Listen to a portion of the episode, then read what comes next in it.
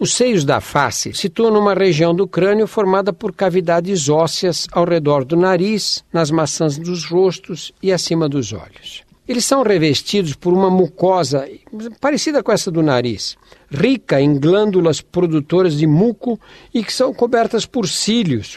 Esses cílios servem para conduzir o material estranho retido no muco para a parte posterior do nariz, com a finalidade de eliminá-lo.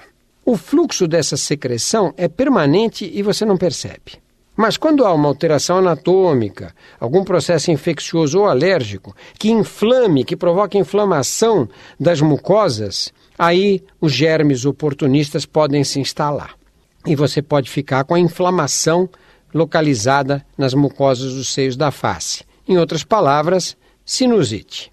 Os principais agentes causadores de sinusite são os vírus das gripes e resfriados, as bactérias e os fungos. Os sintomas clássicos da sinusite são dor na área do, do seio comprometido, dor na face, né?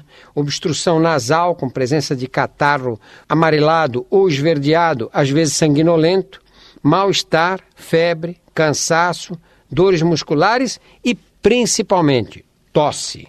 Tosse, sinusite é uma das causas mais importantes de tosse.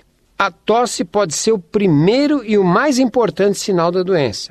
Praticamente 100% das crianças que tossem depois de gripes e resfriados, que são tratadas com xaropinho e não melhoram, têm sinusite. As crises ocorrem mais quando a pessoa está deitada. Tosse mais nessa hora. Por quê? Porque as secreções que vêm por trás do nariz vão acabar irritando chegam, caem na faringe, acabam irritando a traqueia e são eliminadas através da tosse. A tosse quase sempre é seca, irritativa. Algumas medidas simples podem ser adotadas nas crises de sinusite, para você poder diluir a secreção e com isso eliminá-la mais facilmente. Na vigências de gripes e resfriados e processos alérgicos que facilitem o aparecimento de sinusite, beba bastante líquido, pelo menos 2 litros de água por dia e goteje duas a três gotas de solução salina nas narinas, muitas vezes por dia. Ou compra na farmácia qualquer solução salina, ou prepara em casa. Em casa até é fácil preparar. É pegar um para cada litro de água fervida, você põe uma colher de chá e depois de sal, uma colher de chá de sal de cozinha, e depois você pinga no nariz. Inalações com solução salina, com soro fisiológico ou vapor de água quente também ajudam a eliminar as secreções.